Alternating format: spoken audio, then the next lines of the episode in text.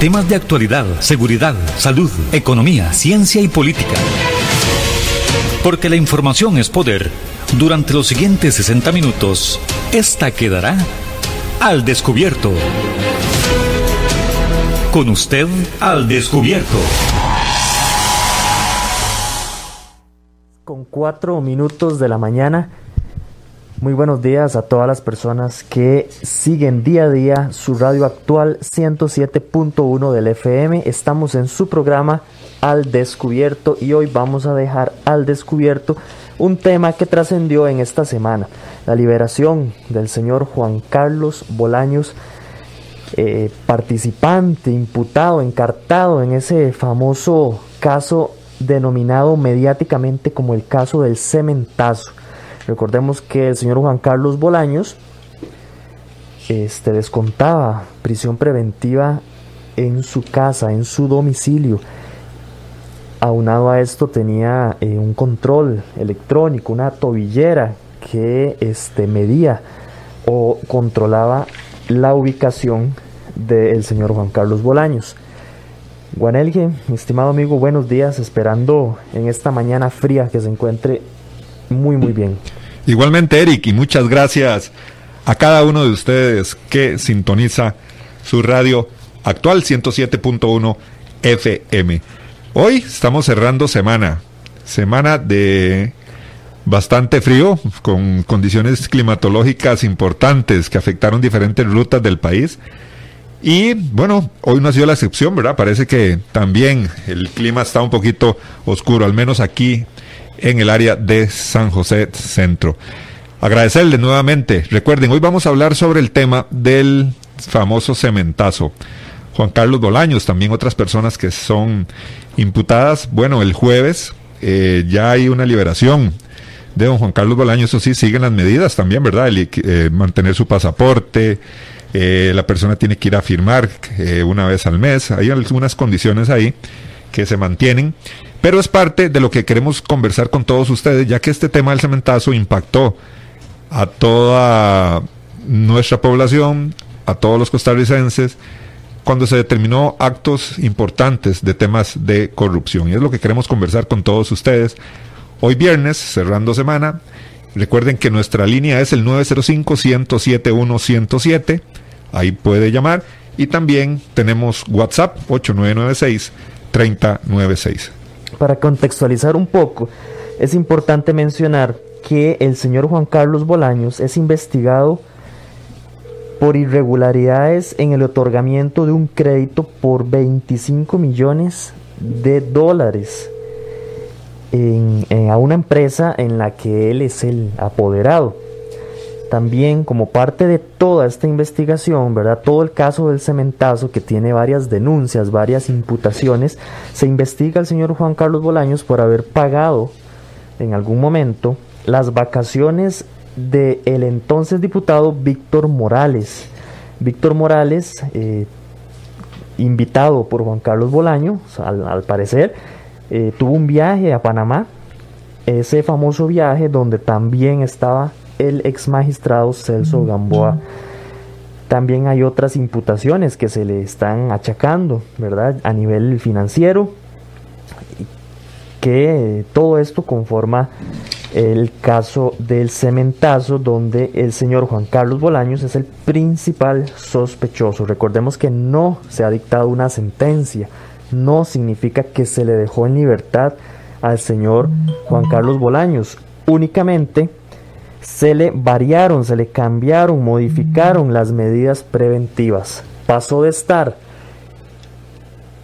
en prisión preventiva en su casa y bajo un control electrónico de tobillera, pasó a estar, eh, a poder estar fuera de su casa y este, las medidas que ya Juanelge mencionó, entre, entre tantas, no puede salir del país, tuvo que entregar el pasaporte a la fiscalía, también tuvo que entregar cédulas hipotecarias y está obligado a firmar una vez al mes, ir a la fiscalía, presentarse y firmar como parte de este control que ejerce el derecho penal dentro de este proceso investigativo que se le sigue a él.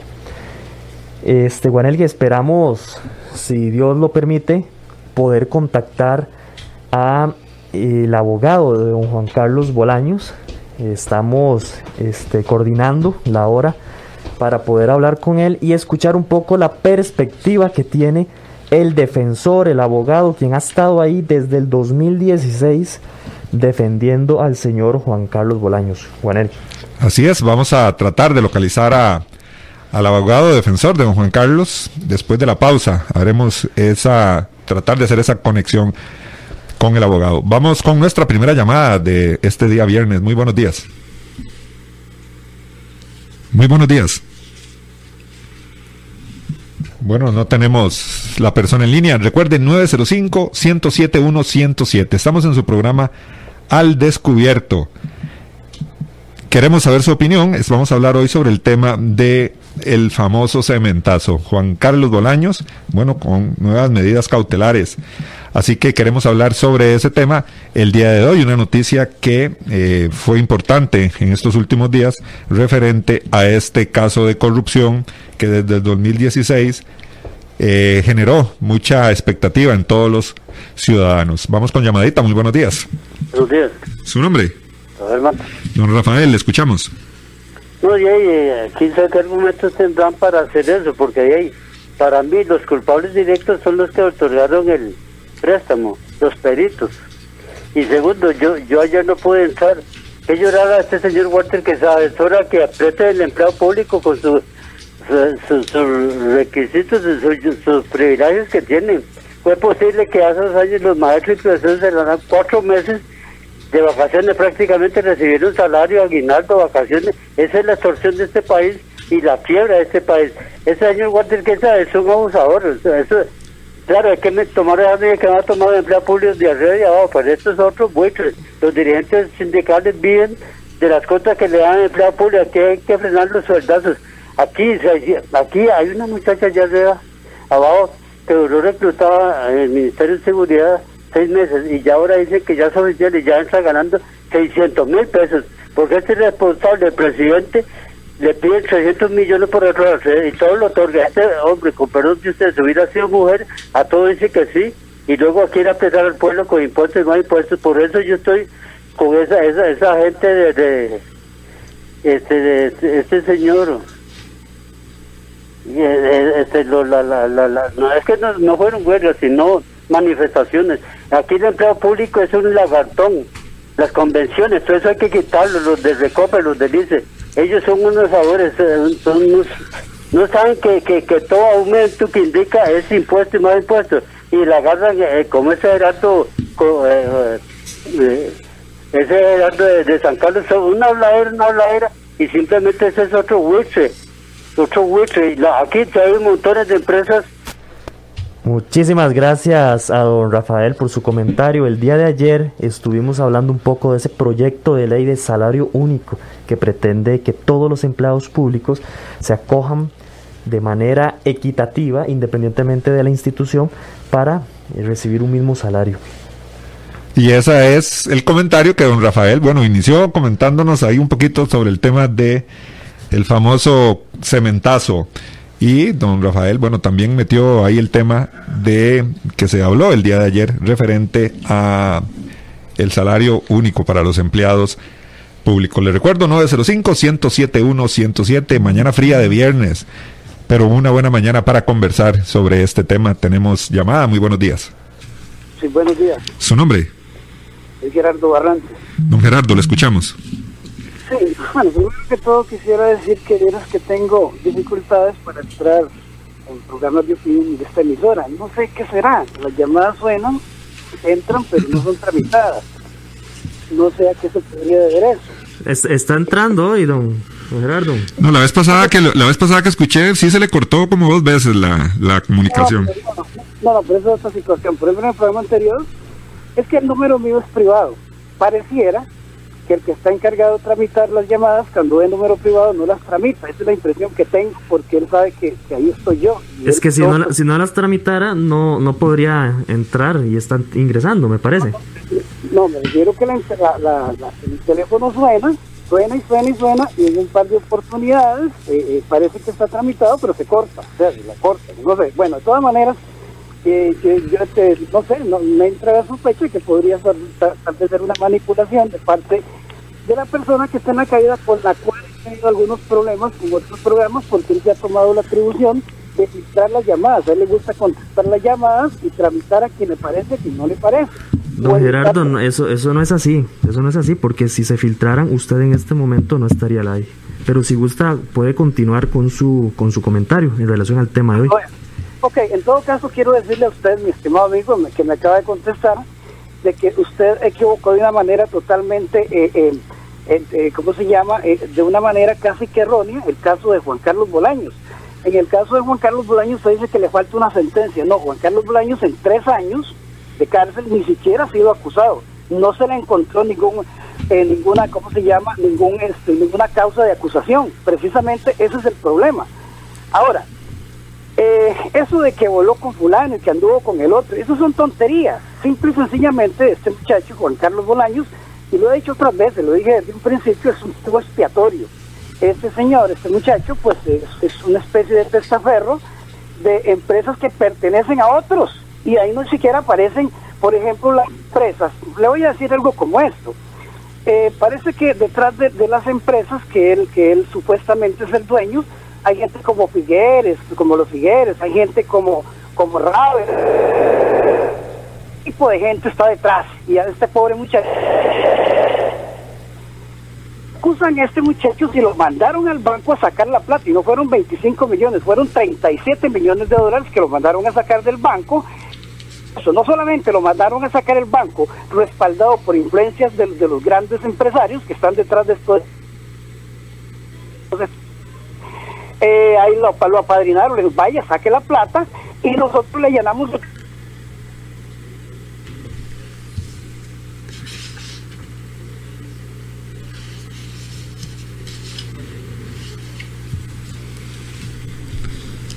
Bueno, yo creo que tenemos, sí, tenemos problemas ahí con, con don Gerardo, que nos estaba dando su opinión referente a este tema. 37 millones de dólares, nos dice don Gerardo. Bueno, se cortó la llamadita o no, no sé, tenemos problemas de audio ahí con don Gerardo Barrantes. Recuerden 905-107-107. Vamos con otra llamada. Muy buenos días. Muy buenos días. ¿Su nombre? Muy bien, caballero. Don Edgar, adelante a mí me llama mucho la atención que, bueno, me imagino que en algún momento el señor Bolaños iba a tener que salir de, prisión, de una persona con la solvencia económica que tiene él, pues eso era muy predecible. Pero bueno, eh, todos sabemos que ya la campaña presidencial arrancó y vamos a ver qué trae esto con respecto a, a, todo esto que quiere decir, y voy a decirlo esto, y yo creo que esto no es muy buena noticia. ¿Por qué lo digo? Porque ya el PAC ya está lo suficientemente debilitado como para como para poder aspirar a, cualquier cosa. Más bien yo veo el montón de gente de liberación, de la unidad, de uno que otro partido ahí que está embarrado en este asunto y entonces uno dice, eh, divide y vencerás. Yo creo que esto aquí eh, va a tener consecuencias a nivel político y yo creo que algunos aquí, entre más eh, embarriolados esté la cancha, y mejor. Y no hay que ir, eh, esto lo vemos a, nivel nacional y también a nivel internacional, porque ah, viendo un poco las elecciones en Estados Unidos, o pasó algo o va a pasar algo muy similar a aquí. No, no votamos en no, no votamos a favor de Biden, votamos en contra de Trump. Cual de por sí me parece muy visible porque las cosas que ha hecho Trump en la economía estadounidense han sido eh, espectaculares. Y ahora que venga una persona que 47 años no ha hecho nada, pero bueno, volviendo al asunto de este asunto, el cementazo ha sido el caso de corrupción más uno de los más grandes del país. Y ahora que estamos hablando de temas fiscales, bueno, cuánta plata de esa que se perdió ahí eh, hubiera servido para el asunto fiscal Y cuando hablamos de problemas fiscales, cuando hablamos de que se puede avecinar un default, cuando se dice que va a subir eh, los precios de todo, entonces yo creo que aquí tiene que ver muchas cosas. Que pasen buen día, señores. Muchísimas gracias a nuestro amigo. Sí, bueno, y la, como decimos vulgarmente, la cancha está en Barrialada. Y bueno, con este tema de el tema de corrupción que se empezó a dar de en el 2000 desde 2016, bueno, era se vieron muchas personas involucradas, entre más se investigaba comisiones en la Asamblea Legislativa estuvieron investigando este tema, bueno, varias personas se veían involucradas y bueno, en actualidad eh, hay, existen nuevas medidas para don Juan Carlos Bolaños, el proceso sigue, el proceso no ha finalizado para nada, pero el, caballero que nos acaba de, llamar, bueno, también habla sobre elementos políticos o esa cercanía ya a eventos vientos electorales que podemos tener en nuestro país. Así que, bueno, estamos conversando sobre el tema de Juan Carlos Bolaños, temas de corrupción, eh, un proceso que no finaliza y que definitivamente llama la atención por toda la cobertura mediática y el impacto que se ha hecho. 37 millones, bueno, nos dijo un caballero, don Gerardo, que es el monto que eh, por el que empieza todo este tema de corrupción y que son pérdidas para el banco. Bueno, esa plata de alguna forma se repone y lamentablemente si hay pérdidas en un banco o en una institución, lo más seguro es que todos nos veamos expuestos y tenemos que pagar un poco más para que las finanzas de estos bancos retomen su, su fuerza. Cuando hay temas de corrupción, lamentablemente todos nos vemos perjudicados. Así es. Vamos eh, de inmediato, tenemos tres llamaditas ahí en espera. Vamos con la primera. Buenos días. Buenos días. Sí, señor. ¿Cuál es su nombre? Mire, mi nombre es Alberto Gómez. Sí, don Alberto, ¿qué le parece a usted este, este cambio de medidas cautelares que se le aplica al señor Juan Carlos Bolaños? Bueno, este, este cambio vino porque ya se venció el tiempo, ya no podían seguirle metiendo ningún tipo de, cárcel ni en la casa ni en, ni, en la región, no nada. Se venció el, entonces tuvieron que dejarlo prácticamente libre con unas pequeñas medidas cautelares. Aquí el asunto es este, que aquí en este país nada camina. Usted va a sacar una cita a la caja, se la dan para tres años después o para más. Usted va a cualquier institución y es lo mismo. Y la corte no se queda atrás. Mire usted, puede tener cualquier problema con un vecino, con un choque, lo que sea, y usted le dice a la persona, hey, vámonos a los tribunales mire, esa persona se cansa de estar yendo a los tribunales a ver en qué paró su caso y entonces renuncia y dice mejor pierdo esa plata pero ya no voy a perder más tiempo y eso es lo que pasa aquí en Costa Rica. ¿cómo es posible que se haya tres años para una para acusar a una persona o a dos o a tres eso pasó con la trocha y, con, y ahí le puedo seguir enumerando montones de casos. Aquí todo todo todo desgraciadamente se muere en los tribunales. Esos tribunales yo no sé qué pasa, pero si hay corrupción en otros lados, ahí también, porque no puede ser posible. Aquí hay que sentar precedentes y nunca se ha sentado un precedente. Mire, Calderón con la cuestión Fichel Caja quedó libre. Miguel Ángel quedó libre. Disque Figueres tampoco se le pudo hacer nada. A nadie se castiga. Entonces, de la clase política pueden hacer lo que les dé la gana y aquí en Costa Rica nada para en nada. La trocha, mire, eso fue en el tiempo de, Laurita, pasó Luis Guillermo, ya este otro Alvarado va a terminar. Y usted ha oído que alguien se ha encerrado o, o ha habido algún juicio y así va a pasar con el cementazo y con el hueco fiscal que dejó Luis Guillermo. En fin, aquí usted le dice a cualquier persona, ah, usted, usted quiere tener problemas, vamos a los tribunales. Y ahí se murió el problema. Usted se deshizo del problema porque en los tribunales nada camina. Y es como la caja. Usted va, ah, no, es que hay mucha fila. Usted va a los tribunales, hay que hay muchos casos. Juicios que, que los programan para cinco, tres, cuatro años después. No, eh, entonces la gente llega a agotarse y se cansa y prefiere perder la plata por una estafa, por un choque, por lo que sea. Ahí se muere todo. Gracias. Muchísimas gracias. Qué comentario más importante. El tema, porque Eric, eh, todo esto, lo que nos habla el caballero, todo esto genera un sentimiento de impunidad tremendo cuando se sabe que los procesos judiciales no continúan, no se llega a una, a una sentencia, a una sanción. Eh, es importantísimo. La gente pierde credibilidad en los sistemas, en nuestro sistema judicial. Se crea un sentimiento de impunidad que es muy peligroso para una institución eh, como lo que es el, eh, nuestro sistema judicial.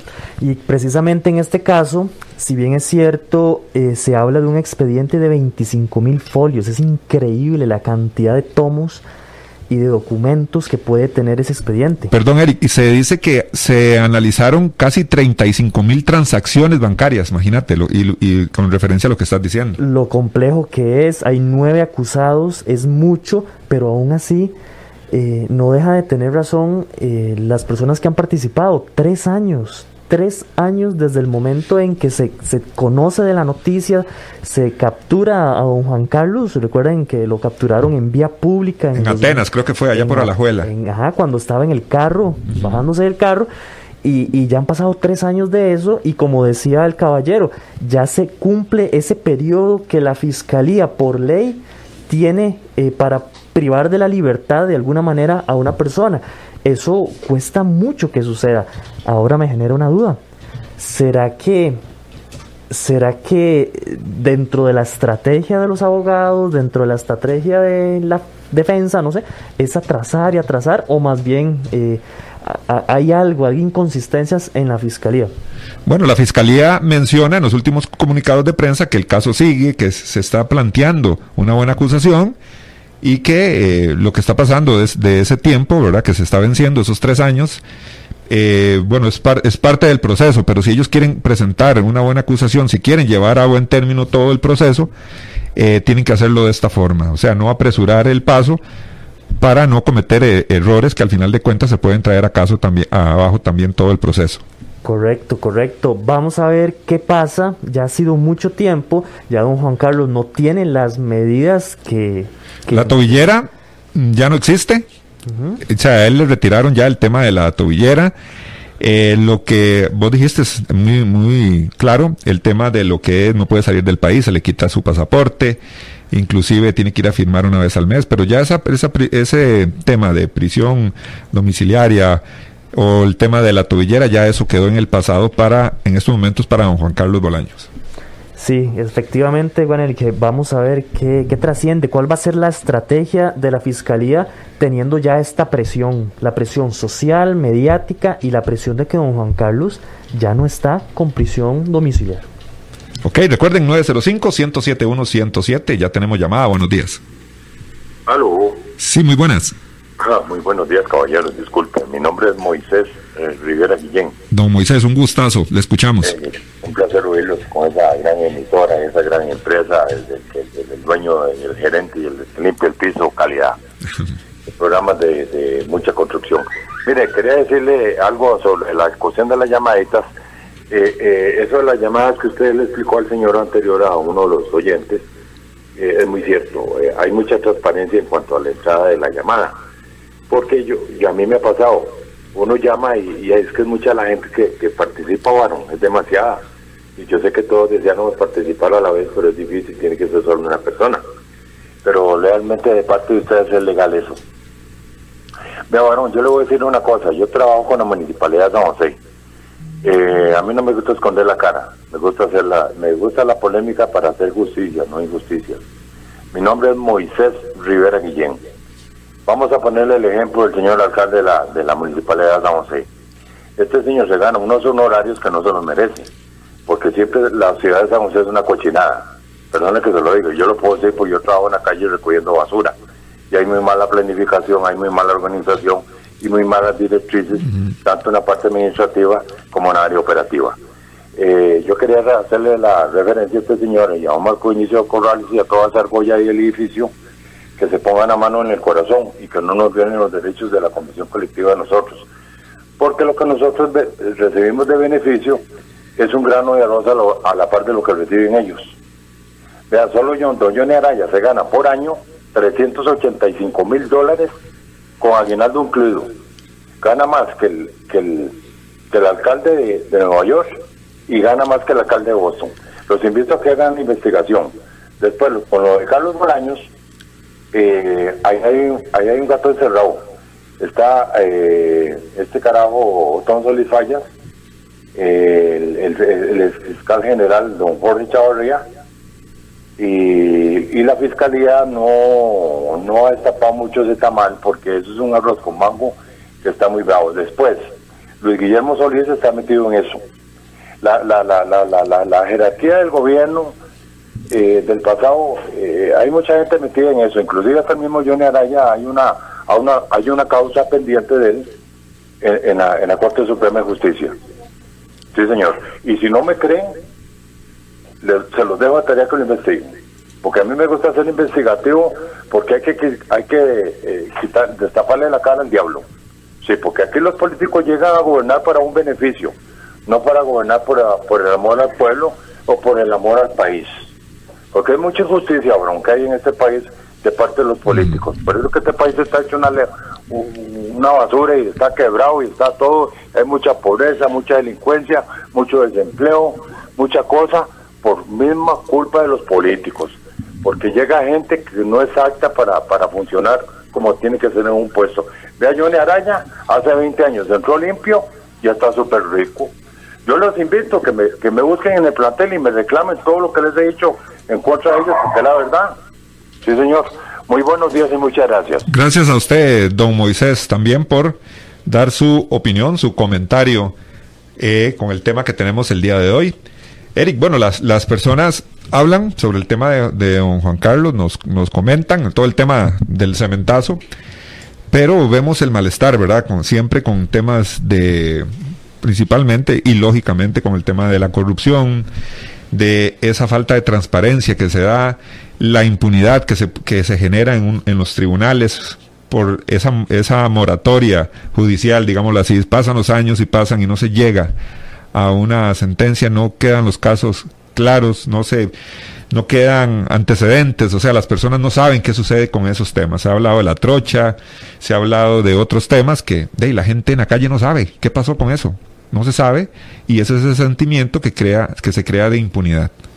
Muchas gracias a nuestro amigo por, por la confianza, por, por, tener ese valor de hacer ese comentario y bueno, nos dejó una tarea y vamos a ver si podemos investigar un poco y tenerle una respuesta no solo a él, sino a todos esos funcionarios municipales del cantón de San José. El tema de la impunidad es un tema que ha trascendido por muchas décadas, por muchos gobiernos y parece que cada vez se acrecenta, se hace más fuerte ese sentimiento. En los últimos estudios eh, que realiza el INEC y otras empresas dedicadas a, a recopilar todo este tipo de información, se ha demostrado la desconfianza que hay al sistema de justicia, no necesariamente a la policía, a su labor, sino que al sistema de justicia. Y para muestra un botón, tres años, tres años 25 mil folios, cientos de cientos de pruebas de investigaciones de tiempo y hasta el momento no se ha podido formular bien esa acusación concreta que le dé camino ya a una causa formal y una causa judicial que, que ya pueda este, de una u otra manera discutirse en los tribunales. Así es. Bueno, yo creo que hay llamada, Otto. Ok, hay llamadita antes de ir a la pausa. Muy buenos días. Muy buenos, días. Buenos días, caballero, su nombre. Alejandro. Don Alejandro, ¿de dónde nos llama? Alajuela. Desde Alajuela. Adelante con sus comentarios, le escuchamos. Vea, eh, no sé si ustedes escucharon una entrevista que le, hicieron a esta, la del Banco de Costa Rica, Paola Vega es. Eh, no. ¿Cómo es que se llama? La del Banco de Costa Rica, que está también esto de ya, ya le oí al apellido porque a mí, a mí se me fue. Paola, ya, ya te lo digo, seguir con tu comentario. Sí, pero ahí ella hace unas denuncias bien severas, pero bien severas. fue con un periodista, ¿cómo es que se llama este periodista? Ahorita tal vez me acuerdo.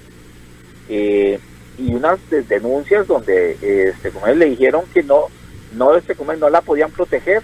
Ya, es increíble, eh, es increíble y entonces, entonces significa que ahí hay un gato encerrado y bien grande.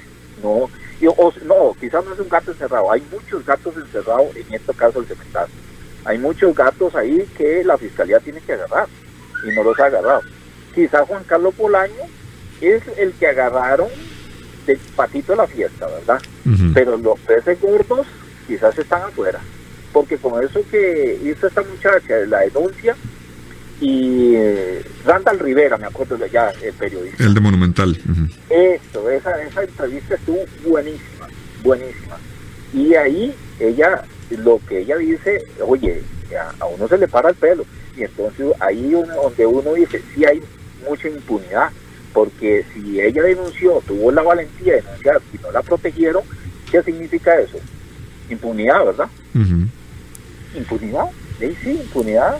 Que alguien, que alguien mueve la cuna, que alguien jala mecates, saber para dónde se mueven y todas esas cosas. Y ahí, muchachos, de ahí, esa, es, esa entrevista muy buena, muy buena y a mí me dejó sorprendido de que no la protegieran, no para que siguiera adelante ella con la, con la, con la denuncia y todo, y hasta casa presidencial fue, fue hasta casa presidencial, y fue increíble. Y entonces tuvo el valor esa mujer, la valentía de hacerlo, y no la protegieron, no le ayudaron, y eso, y eso significa que hay impunidad. Entonces significa que hay impunidad. Y entonces quizás ahora ahora soltaron a Juan Carlos Bolaño y quizás Juan Carlos Bolaño es el menos el menos en este caso verdad y hay otros peces bien grandes o gatos bien grandes que nadie le ha puesto en verdad para agarrarlos. Ese es mi comentario y si, pueden escuchar esa entrevista les aseguro que, está muy buena. Muchísimas gracias Paola Mora. Es el nombre de la de la eh, persona funcionaria de la Junta Directiva que nos hablaba el caballero. Sí, vamos a, a, recibir otra llamadita para darle paso al abogado de don Juan Carlos Bolaños, don Fernando Vargas, don Fernando Vargas, quien ha estado ahí defendiendo desde un principio a don Juan Carlos. Vamos, Otto, por favor, con la siguiente llamada. Señores, buenos días. Buenos días, caballero. ¿Cuál es su nombre? Eh, Henry, pues mire, mi amigo. Don Henry, ¿qué le parece a usted este caso del cementazo y esta demora que ha tenido la fiscalía que los obligó a cambiar las medidas cautelares a don Juan Carlos? Mi amigo, si eso hubiera sido una persona pobre, como usted, como nosotros, ya estuviéramos en la cárcel, encerrados y condenados. Pero como son personas que tienen ahí, eh, son prudentes y tienen, tienen platica o no así, ¿verdad? Y desgraciadamente, ¿verdad? ahí va y, y, y lleva, ¿verdad? La trocha, la trocha igual. La trocha sí, igual, igual, igual. Y más, ahí no va a haber nadie encerrado. Y como repito, mi amigo, si hubiera sido alguien pobre que va para poder, para, para sacarle un préstamo le piden, bueno, de todo. Y esa gente como si nada, mi amigo. Y ahora, mi amigo, eh, ustedes son muy transparentes ahí. Yo, a veces que he podido entrar, eh, he entrado y a veces no entro, pero ustedes ahí más bien acá hace un pecho, todo lo que, llamamos ahí a este programa, porque que tenemos la libertad de poder, de poder hablar, de poder conversar, de poder explicar lo que uno siente. Eso es algo que no hay precio, más bien les agradezco a ustedes de antemano. Y esas críticas que hacen a ustedes, ¿no? ¿Saben qué, mi amigo? Lo que ustedes hacen, lo hacen de calidad. Gracias. Muchas gracias a nuestro amigo por sus declaraciones, por su participación y por esto que nos dice que es un reflejo de lo que intentamos día a día traerles a todos ustedes, esa imparcialidad, esa transparencia. Si ustedes lo analizan bien, nosotros no, buscamos eh, manipular la información, sino ponerla sobre la mesa con los elementos eh, que tengan, que tengamos para que ustedes puedan juzgar desde sus, eh, desde sus perspectivas, desde su análisis, los diferentes puntos de vista. Así es, con el tema de las llamadas también, aquí en cabina nuestro amigo Otto, la que entra, entra, Otto, así es. ok, vamos, tenemos, eh, vamos a ver si ya tenemos contacto. don Fernando. ¿Aló? Don Fernando Vargas, le saluda Eric Villalba de eh, su programa Al Descubierto de Radio Actual. Estamos al aire, ¿cómo me le va? Bien, ¿ustedes? ¿Cómo están todos? Y, y buenos días, estimable audiencia. Muchas gracias, don Fernando. Estamos en vivo para miles de miles de personas también a través del Facebook. Oye, hablando un poco de este cambio de medidas cautelares que se le aplica al señor Juan Carlos Bolaños. Usted como defensor que ha estado ahí este, apoyándolo en todo este proceso, nos gustaría mucho a los costarricenses saber su opinión directa en torno a toda la situación, a este cambio de medidas y a lo que se espera de este proceso.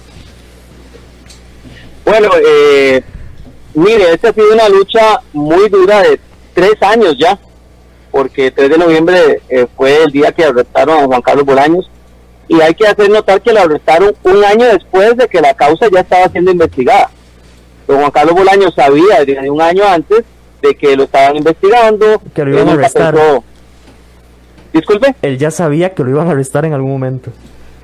Bueno, yo nunca pensé que lo fueran a arrestar porque una persona que conoce la causa, que está continuamente llamando, presentando pruebas, que se había presentado el día anterior a la fiscalía con 11 cajas de evidencia, para porque lo que le interesaba es que vean cómo está el tema del, crédito.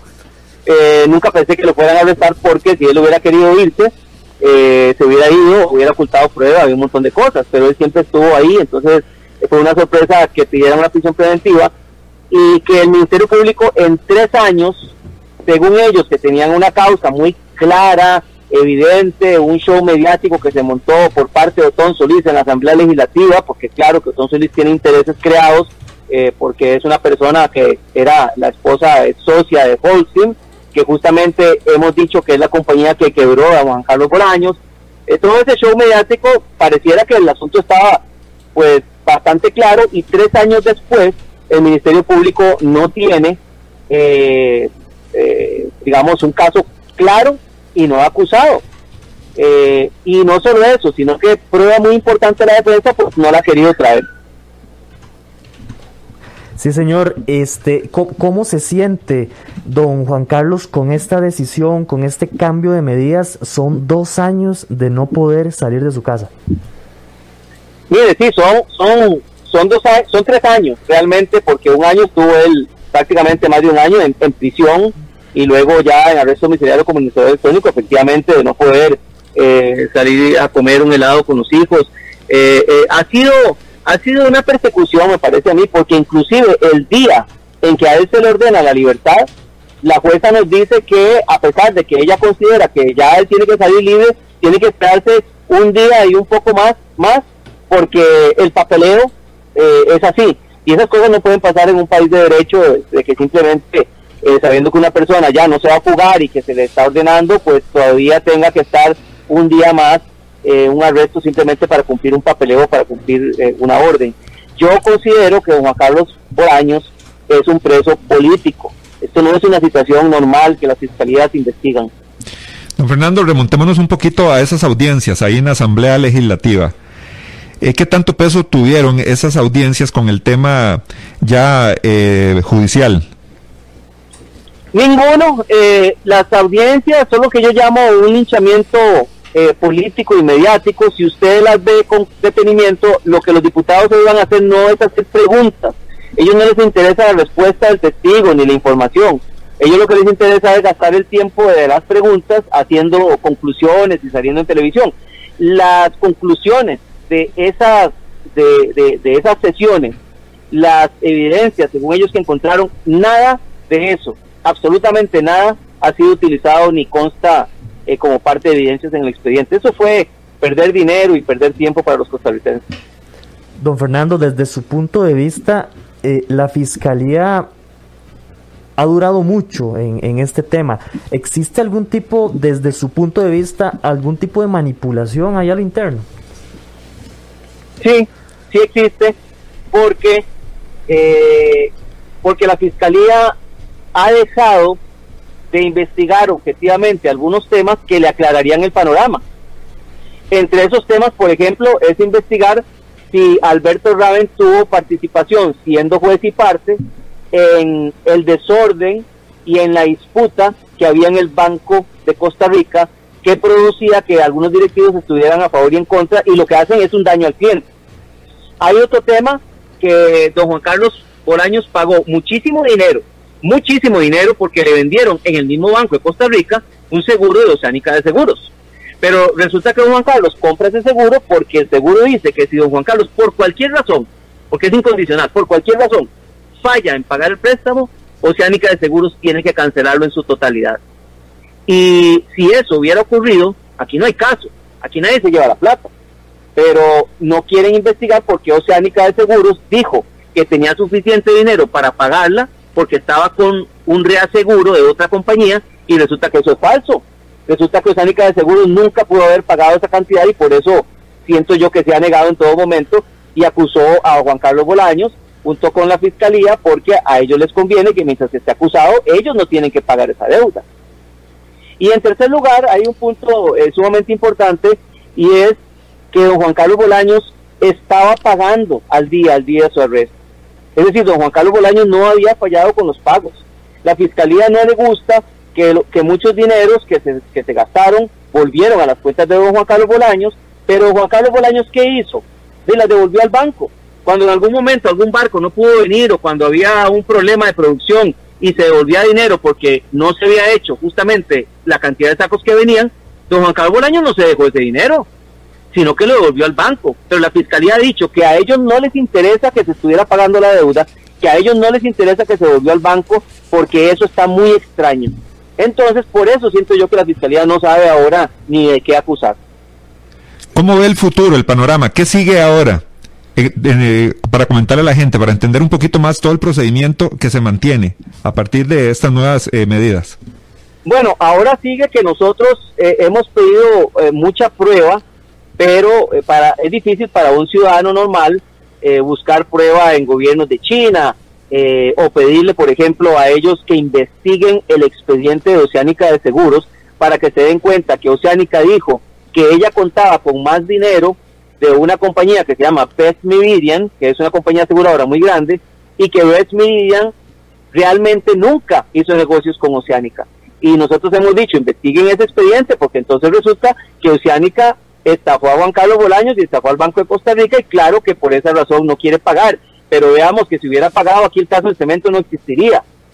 Y ese tipo de, de preguntas y consultas que se le ha hecho a la fiscalía, por ejemplo, que investigue eh, ya doña Paola Mora Tumminelli, eh, eh, ha dicho en varias entrevistas y ya aportó prueba, porque ella conoce más información del banco que nosotros, en donde se hicieron refinanciamientos iguales de los de Juan Carlos Bolaños en otras compañías y que eso es una práctica normal del banco, pero como la fiscalía no le interesa, siempre nos ha dicho que eso lo cubre el secreto bancario y hay cuatro o cinco casos que presentó doña Paola mucho más onerosos que, que el caso del cemento chino, en donde se hace la misma práctica y se hacen los mismos créditos todavía en personas que más bien fallaban con los pagos. Y don Juan Carlos nunca falló con los pagos. Ahora sigue entonces que nos investiguen un poquito, si es que ellos quieren, porque nunca han querido, y aparte de eso, pues que hagan una acusación si ellos creen que están tan firmes en que hay un delito. O que va a pasar como el Banco Popular, que nos dijeron que era un peculado, que era un peculado, y, yo siempre dije, eso no es un peculado, y al final acusaron por otro delito que nada tiene que ver cómo empezó la investigación, porque por algo tenían que acusar. ¿Y cuál va a ser la, esa acusación en concreto que la Fiscalía aún no tiene clara? ¿Cuál cree usted? Mire, eh, mire, vieras que, eh, qué pregunta más interesante la que usted me hace. Yo pues tengo algunos añitos de ser penalista y todavía no sé de qué van a acusar porque, le explico, quieren acusar de un peculado que es para un funcionario público. Don Juan Carlos Bolaños es un empresario que ni siquiera sabe de banca. Entonces, para eso ocupan decir en la acusación que don Juan Carlos Bolaños actuó en contubernio, o sea, que los 40 funcionarios involucrados, porque hay acusados 5, pero hay 40 funcionarios que tenían que ver con este crédito, eh, eran como pagados de alguna forma por Juan Carlos Bolaños. Pero la fiscalía no tiene prueba tres años de que Juan Carlos Bolaños los invitara ni a un café. Entonces yo me explico por qué la gente pondría en tela de juicio sus, sus, trabajos por hacer un crédito, eh, digamos, mal hecho. Finalmente también deberían decir que Oceánica sí tenía capacidad de pago, lo cual no la tiene, Y otra situación que deberían probar es que don Juan Carlos, a propósito, eso es muy importante, don Juan Carlos, a propósito, eh, contribuyó para, su, para quebrar su negocio. Don Juan Carlos Bolaños le encanta vender cemento. Era un negocio exitoso. Y la pregunta que siempre he hecho yo a la fiscalía, bueno, si ustedes tienen, tienen razón de que don Juan Carlos Bolaños hizo todo este fraude para dejarse dinero, entonces, ¿cómo hizo él para no poder vender? ¿Cómo hizo él para que le devolvieran barcos? ¿Cómo hizo él para que el negocio que iba bien en algún momento, después de la asamblea, después de que, de que Raven indicara en el banco que era peligroso, después de la aparición de Otón Solís, ya él no pudiera vender más cemento y por supuesto, si no vende un empresario, ¿cómo paga? Y aún así don Juan Carlos pagaba de su propio peculio. Esas situaciones, esa historia tiene que armarla la fiscalía para acusar. Y yo le respondo que no sé cómo va a hacer para atar esos cabos de forma que sea una historia creíble. Sí, sin lugar a dudas, eventualmente, si no existiera esa acusación o después de todo un juicio, eh, se resultase absuelto el señor Juan Carlos Bolaños, eh, eh ¿cómo, ¿cómo, han manejado usted ese, ese, esa demanda contra el Estado que podría eventualmente, eventualmente generarse por el daño a la imagen y a todo lo que conlleva esto? Mire, es una demanda millonaria, pero yo empezaría diciendo que la, el primero que se equivocó fue la SUGEF, porque la SUGEF hace una denuncia con la que inicia esta causa, indicando que don Juan Carlos está en mora. ¿Por qué ellos dijeron eso? Porque el banco, cuando la SUGEF le pide la información, el banco le manda un expediente a la SUGEF con 400 folios menos. Y nosotros estamos investigando si esto fue a propósito o no. En esos 400 folios menos, la SUGEF creyó erróneamente de que Juan Carlos estaba en mora y lo recalifica. Pero Juan Carlos no estaba en mora, él estaba pagando al día. Pero como le mandaron el expediente con la mitad del expediente, la SUGEF pone una denuncia. Eso, ahí hay responsabilidad muy importante porque era falsa la denuncia de la SUGEF que después, meses después, nos dimos cuenta de esa situación. Y lo otro es por qué el Banco de Costa Rica, o sea, ¿para qué firmamos contratos con los bancos? Yo ya no vuelvo a pedir un préstamo al Banco de Costa Rica y firmar un contrato porque después el contrato no me sirve de nada. El contrato es una seguridad para las partes. Si don Juan Carlos firmó un contrato, ¿por qué no lo acusaron de incumplimiento contractual? ¿Por qué no le hicieron rendir las garantías? ¿Por qué no obligaron a Oceánica a pagar? Porque él tiene un contrato. Entonces hay una, un tema contra el Banco de Costa Rica de que si don Juan Carlos realmente incumplió o no cumplió el contrato, porque cuando a él se lo anulan o rescinden, para, como es la palabra técnica, don Juan Carlos estaba al día, no había fallado. El mismo banco en su, asesor jurídico dijo, a mí me preocupa mucho rescindir un contrato de un cliente por primera vez en Costa Rica que no ha fallado y que no está en mora. Entonces, eh, claro que hay responsabilidades de mucha gente y de último la fiscalía, que me parece a mí que eh, fue un asunto mediático como se manejó todo, eh, saquemos a Jorge Chavarría, eh, echémosle la culpa a Celso Gamboa y ocultemos realmente quiénes son los intereses. ¿Qué ha pasado con Raven? ¿Qué ha pasado con Otón Solís? ¿Qué ha pasado con quién financió la campaña de todos los partidos políticos? Ahí están las respuestas del cemento chino, no en Juan Carlos Bolaños, que es simplemente el que todo el mundo quiere que pague por una situación que sí hay oscura en Costa Rica pero se vuelve muy oscura cuando eh, se permite que el Poder Judicial entre en situaciones políticas. Eso es lo que hace que un país vaya eh, minando los pilares de la democracia. Precisamente eso que usted comenta, don Fernando, es la preocupación que tienen muchos costarricenses, aparte de la, el tema del otorgamiento del crédito, porque así empezó, creo que fue que empezó todo, ¿verdad? Con se, se empezó a presentar o se cree que se dieron irregularidades a la hora del otorgamiento del crédito. Por ahí creo que empieza todo, pero después la gente dice, bueno, aquí hay un montón de personas involucradas, políticos, y ya se crea una bola de nieve muy grande que ya eh, genera otras expectativas o otros problemas, así como usted nos lo está comentando, que hay intereses de políticos, de otras personas, para achacarle la culpa a don Juan Carlos. Claro, yo pienso que hay un común denominador que entre quienes les gusta el PAC, entre quienes no les gusta el PAC, hay un común denominador entre quienes no querían que se vendiera cemento. Eh, al principio el gobierno eh, y don Guillermo Solís vieron con buenos ojos traer cemento de China al precio que se podía traer, porque eso significa que se ahorra el país en obra pública una gran cantidad de dinero. y se puede hacer obra pública de estructura. Pero después los vientos de la política cambiaron y entonces eh, ya no les interesaba que un empresario trajera cemento de China porque afectaba muchos intereses, intereses que eventualmente después inciden en un financiamiento de todos los partidos políticos. Y luego llega don Otón Solís presidiendo una asamblea al cual yo le mandé una carta y le indicaba que por qué él no había descubierto de que su esposa era accionista, porque él no había haber presidido esa, esa, esa eh, comisión, y nos damos cuenta que don Otón Solís habló antes de la comisión con varios de los testigos que se presentaron en la comisión. Pero los diputados saben que son totalmente inmunes ante todas esas situaciones. Eso se llama el deber de probidad. Cuando usted sabe que tiene interés en un asunto y lo calla y lo oculta.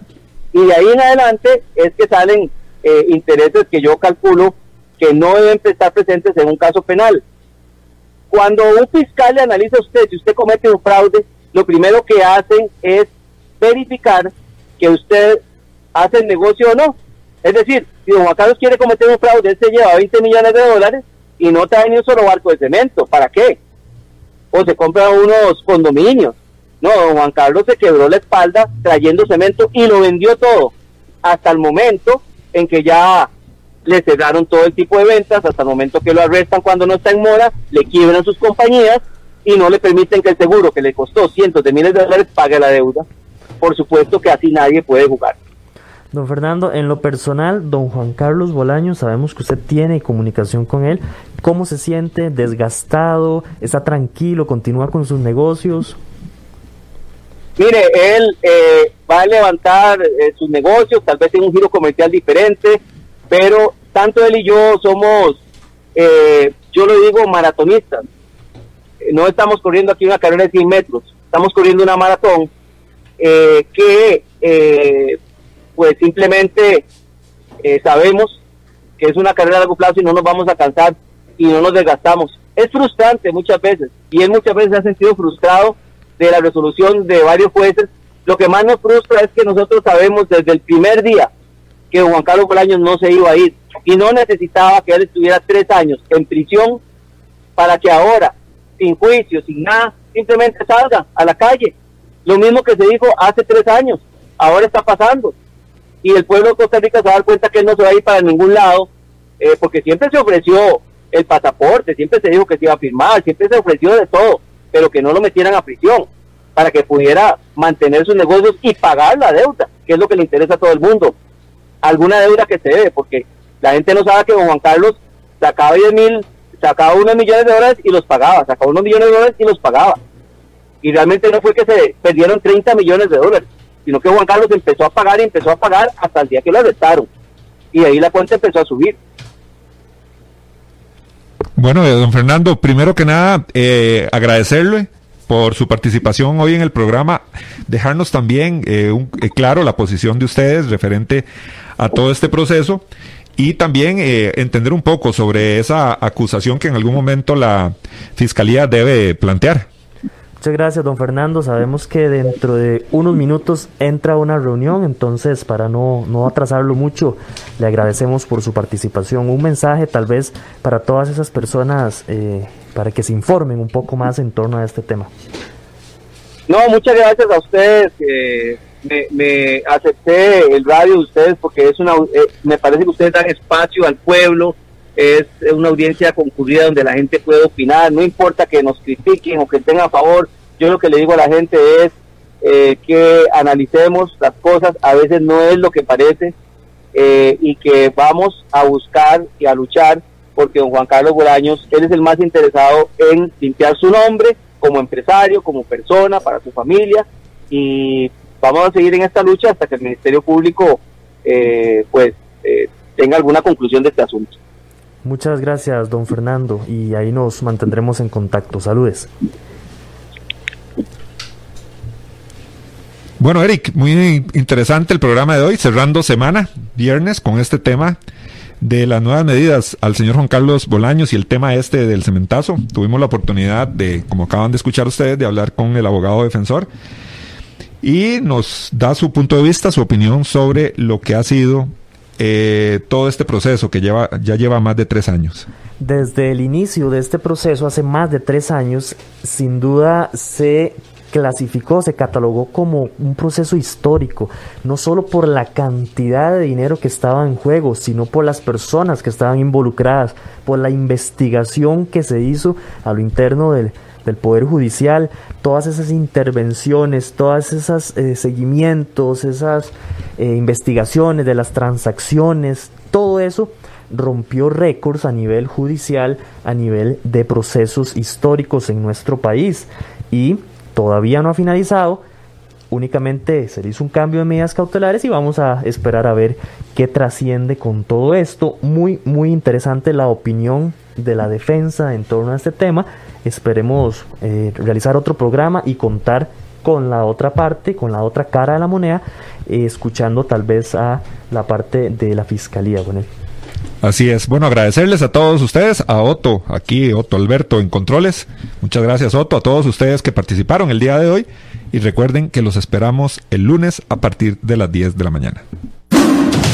Temas de actualidad, seguridad, salud, economía, ciencia y política. Porque la información es poder, esta ha quedado al descubierto. Al descubierto.